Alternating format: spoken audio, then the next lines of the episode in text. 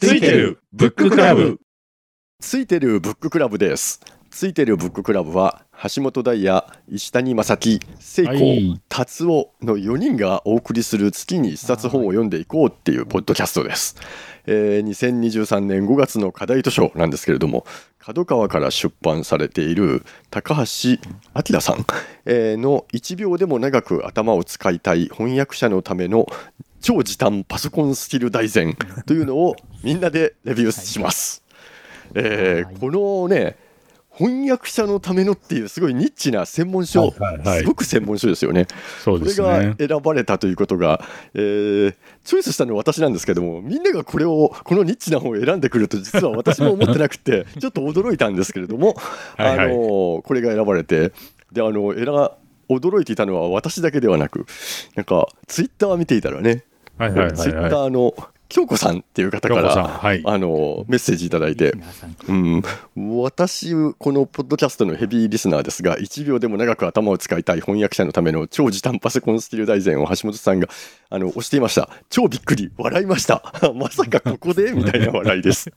あの海外にお住まいで、えー翻訳者の方みたいですね。い。はいはいだから、はいはい。本業の方なんですが 我々がこれを選んでレビューしようっていうので、まあ、大笑いされているっていうのでそりゃそうだよねって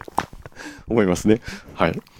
そうそうそう。えーということであのーまあでも一応、まあ、皆さん読んできた、えーので、はいはいえーこの専門書を熱くレビューしていこうではありませんか。はい、はいそれでは最初一番手が石谷さんからお願いします。はい。えーっとですね。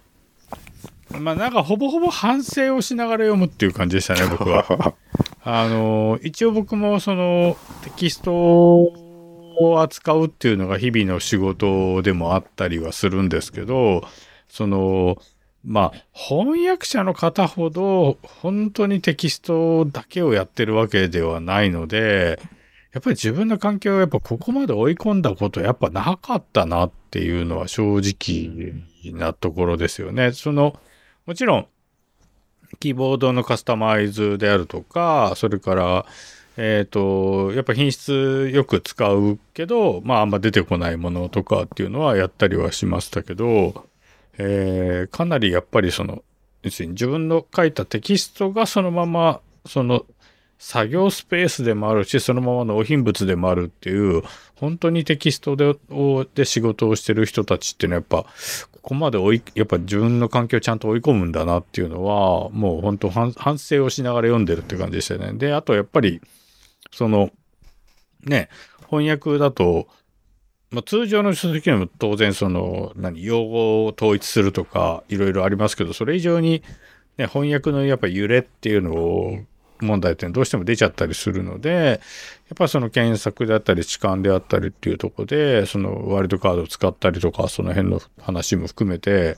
僕は大体そういうのも適当にやってしまう方なので、えー、本当ずずっと反省しながら読んでるって感じでしたよね。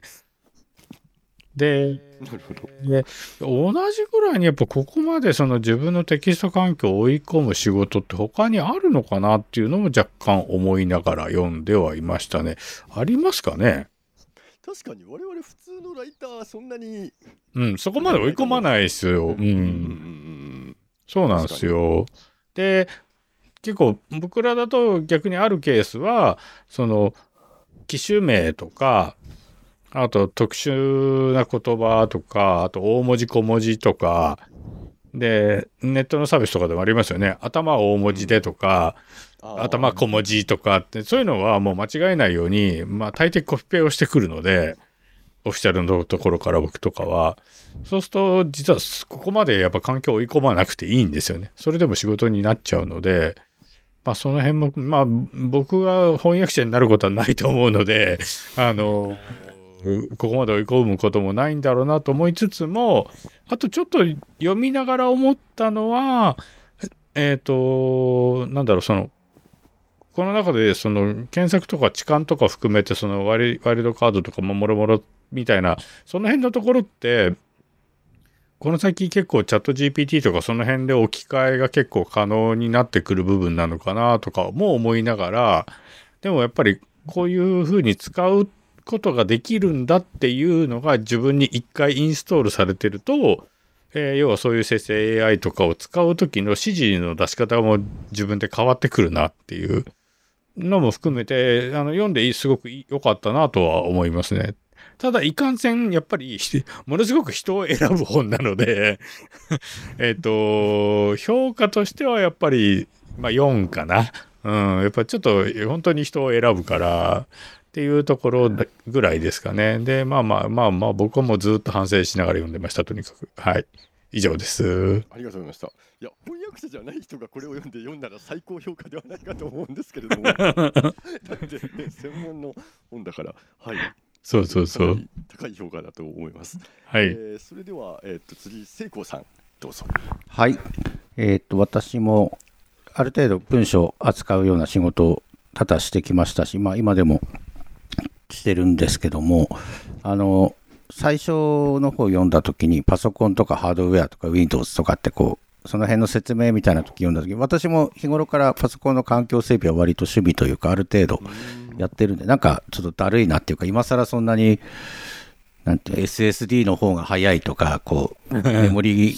USB メモリは紛失紛失とか、あの、なんつうの、静電気でデータ消去する可能性があるとか、そういう話とかはなんかこう、ちょっと長い、最初、正直長いなって思ったんですよね、こう、冗長だなっていうか。ただ後半、第4章のオフィスとかワードとかエクセルの頃からだんだん面白くなってくるっていうか、ワードとかエクセルも、あの、翻訳で、翻訳者の方のお仕事って、英語を日本語にしたり、日本語を英語にするだけじゃなく、その、自分で単価計算したりとか、こう、納品のスケジュール決めたりとか、その、仕事、本当に仕事全部について、そのエクセルを使うっていう、こう、考えとか、そういうのが面白くて、あの、結構、マッチ率について、マッチ率が多いとなんか時給が上がる、あ、時給というか単価が上がるとか下がるとかですね、そういうあの、仕事の生々しい話がこう面白かったりして、で、エクセルなんかもこう、日頃普通に使ってるとなんか自分の使い方って見直す機会ってもう今更エクセルってもう何年も何年はい。何十年って使ってるんでもうそんなにないし新しい関数もそんなに取り入れることもなく日常業務であればこなせるのでそんなに見直す機会もなかったのでまあだんだん読んでるうちに楽しいなと思ってですねいたんですけどそしたらさらにあのチャプター7、チャプター7でテキストファイルとテキストエディターっていう項目があって、ここで秀丸エディターについて詳しく説明があるんですけども、秀丸についても長く使ってるんで、もう、と時々、昔はあの周期的に秀丸エディターのマクロとか、そういう環境整備の話題とかも出てきたんですけど、ここ10年ぐらいは全くもう新しい書籍とか、秀丸使い方入門とかっていう本も出ることもなかったので、こうやってまとまった情報を見ることができるのは本当楽しく読ませていただきました。昔のあのパソコン黎明期というか、そういう時にのことを思い出して懐かしく思いました。で、だんだん後半になってから本当に翻訳そのものの話にだんだんなってくるんですけども、その頃になるとだんだんそのチャプター10、11あたりの専門ツールになるともうちょっとあまりついていけないので読まなかったんですけども、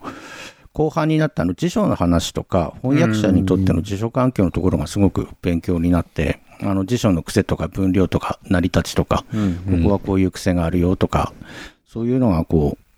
この部分ってこう普通に論文書く人とか、なんかああ、確かに。いろんなことやる人にとって勉強になるし、まあ、教養としても知っといた方がいいっていうか、あの、英和、学習辞典と大辞典とか中辞典の違いとか、うんうんで、時々あの、あ私 iPhone 使ってるんで、あの、物書き堂のセールとかやってる時に、なんか安いから買おうかなとか思うんだけど、あんまりよくわかんないんで、見逃したり、こう、してることもあるんだけど、今度、この本を参考に、なんかいい辞書、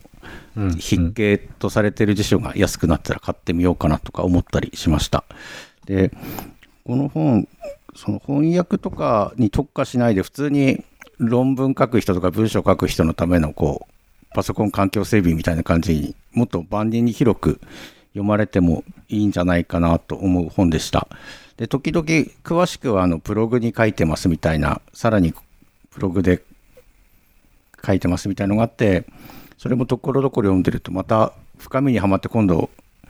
本に戻れなくなったりして、ついつい、あ、やばいやばい、これはまた戻らなければと思って読んだことが、あ戻ったことも何度もありました。で、そういう周辺情報含め、すごく面白い本でした。で、本当に私の評価は高くて、星5です。これは。あの、ちょっと翻訳、逆に翻訳部分なくていいんじゃないかって、申し訳ないけど、私関係ないんで。確かに、そうそうそう、それはあるかも。邪魔な失礼ですけど、で、これ500ページあるらしい趣旨がもうどっか行っちゃうんですよね。ページ数削って値段安くしてひ広がってくれればさらにいいんじゃないかなって思うぐらい、私。なるほどね。よかったです。はいお、以上です。はい、えーありがとうございました。それでは次、達夫さん、お願いします。あはい、達夫です。そう、さっき今の話じゃないです。これだから、翻訳者のための超時短パソコンスキル大全だけど、超時短パソコンスキル大全っていいんじゃないかっていう、その前半部分を切り離してっていうのは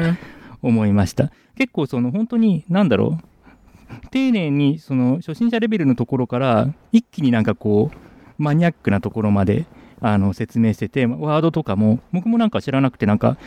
あるフォント使うと行間開いちゃってなんかイライラしてたんですけど、なんか原因もちゃんと書いてあったりとかして、あれね。あうん。そうなのかとかね、あとなんかあの検索とか痴漢の正規表現の説明もやたら、やたら親切っていうか、やたら詳細。あの正規表現の説明はすごかったですよね。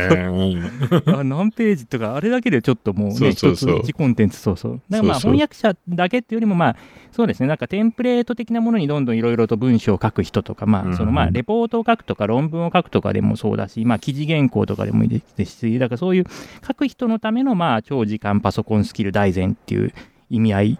が前半はあるかなと思いました。うんで、あとその、やっぱ辞書の話充実してましたね。これは後半の後ろの方でしたかね。あの、英語関連の辞書じゃなくて、国語辞書の、あの、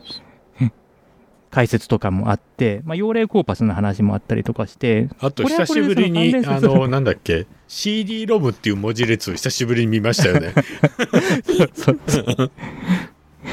いやもうだからここの章をまとめて、なんかこう、辞書レビュー本としてもいいかなとか、それからさっきのその。あの書く人のための超時間パソコンスキル大全っていうところで、その前半部分とこの辞書の部分でっていうのも、あの、あれじゃないかなとは思いました。で、まあ、あの、翻訳者に特化したソフトの話なんですけれども、まあ、この辺の話は、えっ、と、あれなんですよね、翻訳メモリの話があってですね、うんうんうんうん。えっ、と、僕、そうですね、20年くらい前になるんですけれども、前の会社の某 F 社っていう、あのメーカーでですね、まさにその翻訳メモリーのエンジンを作るっていうところをやっていたんですね。そうで、まあ、そう、ピンポイントで。だから入社した時に中の人じゃないですか、ただの。そうそうそう。いや、その、あの、F 社ではですね、あの、まあ、アトラスっていう、あの、あーはいはい機械はい。翻訳ソフト、はいああ、ソフトですねありましたね、ありましたね。はいはいはい。そうそう、インストールして使うやつがあって、で、僕、あの、まあ、5年間大学院で自然言語処理とか、あの、類似テキスト検索とか類似文検索とかを専門にやってたんですけどあの入社してもそあの機械翻訳のあのチーム研究所の機械翻訳のチームにあの配属されてそこでそのアトラスっていうその機械翻訳のところに翻訳メモリ機能を足したいから作ってみないかみたいな話があってでまあちょっとあの大学でやったあのプログラムとかを流用したりとかしてあのサンプル作ったらなんかそれそのまま製品に入れられてしまっていいのかこんなことでみたいな話があったりはしたんですけどアトラスアトラスババージョン11かな？アトラス V11 かなんかで弾くとなんかあのリリースされましたみたいなのが出てると思うんですけどそこでまああの機械翻訳あのあれですね翻訳メモリのまあ、エンジンの機能があったんですね。で、当時は、まあ、あれですよね、あの、特許翻訳みたいなうん。やつです。日英の特許翻訳みたいなのが結構需要があったりとかするので、そそのの辺の、まあ、あのサンプル、サンプルっていうか、まあ、10万件くらいだったかな、大訳例もつけて、で、あの、デフォルトでつけて、それで、あの、翻訳したい文と似た大訳例があったら取ってきて、編集したら使えますよ、みたいな、あの、機能として、あの、入れていました。で、その後も、まあ、結構ね、あの、面白いことはやっていたんですけれども、あの、翻訳メモリーで、あの、まあ一応そのトラドスは使ったことはないんですけれども、あの、東院っていうあの翻訳をやっている会社さんがあるんですけれども、あのそこへ行ってそのドラドス使ってるのを見せてもらったりとか、で、あの F 社で使って僕とかが作ってるその翻訳メモリのエンジンとかをちょっと使ってテストで使ってもらったりとかっていうのを20年くらい前にあのやっていました。ただまあ、えっ、と、その後はまあご存知の方いらっしゃると思うんですけども、そのアトラス自体もあれになってしまって、いろいろなものがあれになってしまって、まあどうなったかなっていう感じではあります。というその観点から見ると非常にあの懐かしいというか、あの、で、懐かしいと思いつつ、かつ20年前とそれほど変わってないなっていうところは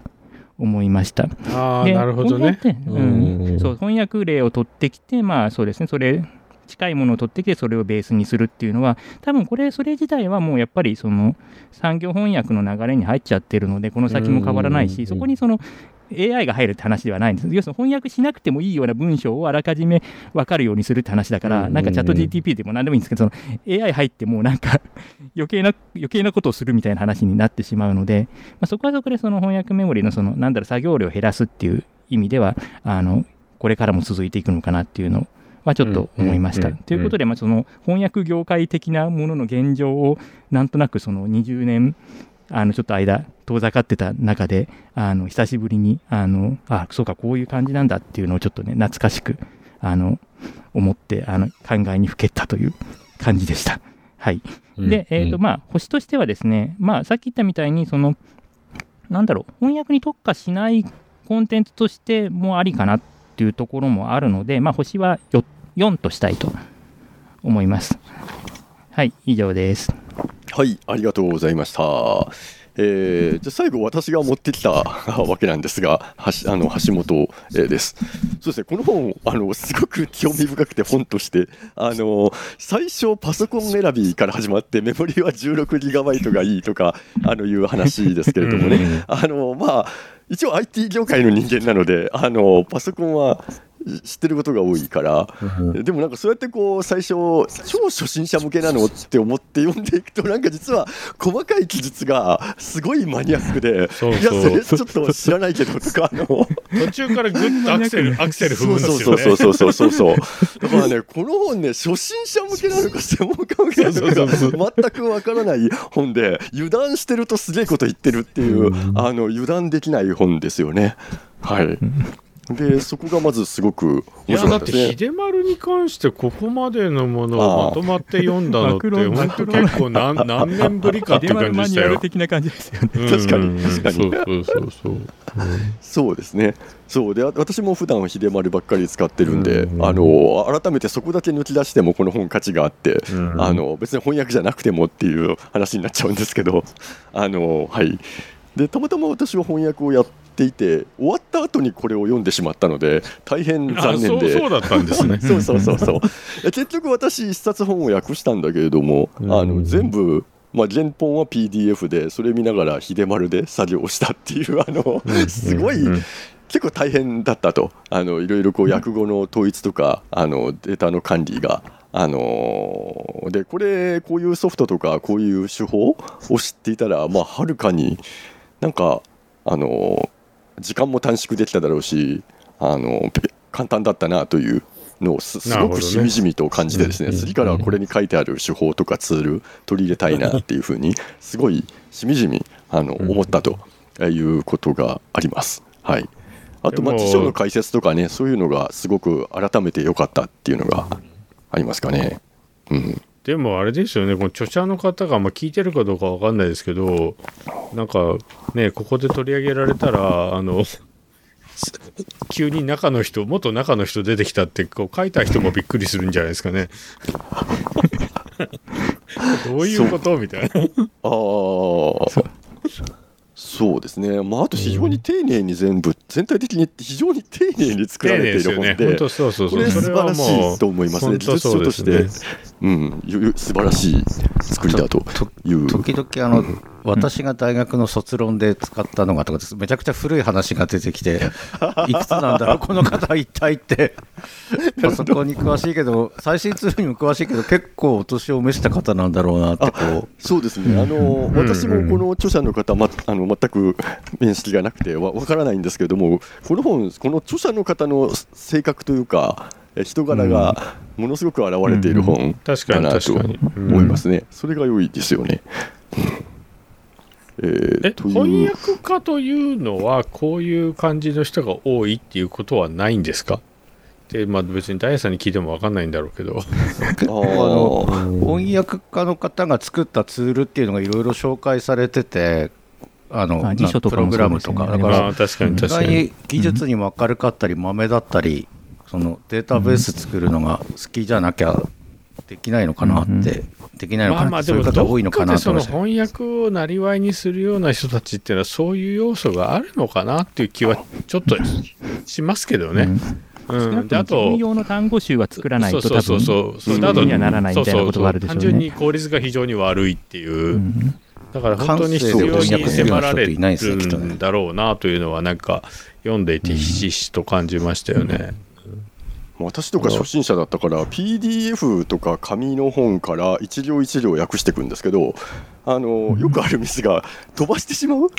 ただ単に飛ばしてしまう。あの普通にやってると。だからまあツールとかいろいろ気をつけながらこういうのでやってるとあのと飛ばさない？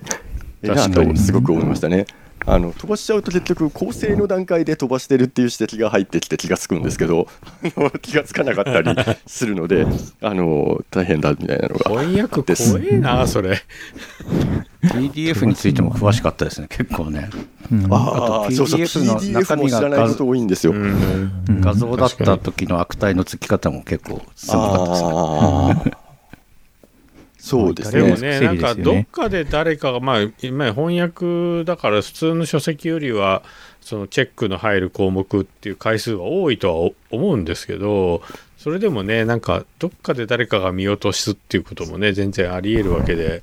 いやー改めてやっぱ翻訳はすごいなと思いましたね、本当。そうですね。ここ非常に作業が細かい精密な気がします。今回私も一冊やって思ったんですけど、普通のライターのその普通に著者として本を書く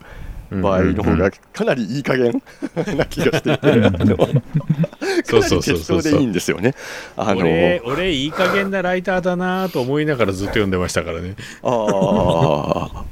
そうなんですよ。そうそうそうなので、あの今回翻翻訳の厳密さっていうのがすごくあると思いました。はい。あで、はい私は当然、あの5、5でありますす。すごい役立ったっていう、面白かったっていう、えーことですね。はい。えーじゃあ今日今今回は非常にちょっと特殊な専門書をみんなで訳すということに、あの読むということに、まあまあで,、えーなりました。あでもある意味らしい回だったと言いますよ。他だとあんまり取り上げないかもしれないから、うん。うん、非常に良かったと思います今回、そうですね。うん、非常に僕も多皆さん。分これがなければ読まなかったと思いますければ。私も。はい。本当に。確かに。実験できて確かに。教えていただいてこれがなかったら感謝ですその翻訳ソフト会とか翻訳ツールの動向とか 思思い出すこともなかったから。ですよねそうですね。ちょっと根が張る本ですけどね。結構え15年ぶりとかそんぐらいですか？もっあとえだからー2000に僕は2020いや2004年にもう次の会社あ2005年から転職してたから本当にやってたのは20年前です。20年前か。おうーん何年19年前とか。そっかそっか、うん。そうそうもうだいぶそこからねもうやっぱりあのクラウドでそういうのをやるようになったりとか、もうそういうそういう面では進歩はしているんですけどやっぱり全体の作業っていう流れっていうのはやっぱり昔のままというかあまり大きくは変わらないかなっていうのは感じました。うん。はいそうですね。はいまああとそうはいこれ見て改めて思ったのはあの私一冊訳してみて思ったんですけど、あの翻訳の仕事って日本語の仕事なんですね。あのあーそうそうそう。なんかなるほどね食語辞典の話も充実してたんですよね、うんこの本ね。確かにね。初稿が出ちゃうとその後はほぼ日本語のみの作業になって、時々そのここ間違ってるかもみたいなところを確認するので英語に一旦戻る部分的にだけで。あなんかか。ずっとねほとんどの時間日本語をいじってたなっていう印象がすごくあって。うんなるほどあねの初稿までなんですよね。英語いじるのってなんかそんな気がしてました。うんはい、まあ、3校か4校ぐらいまで行ったんですけどねなんかそういうことがありました。はい、はい。えーでは皆さんどうもありがとうございました。はいありがとうございました。ありがとうございました。お疲れ様です。はい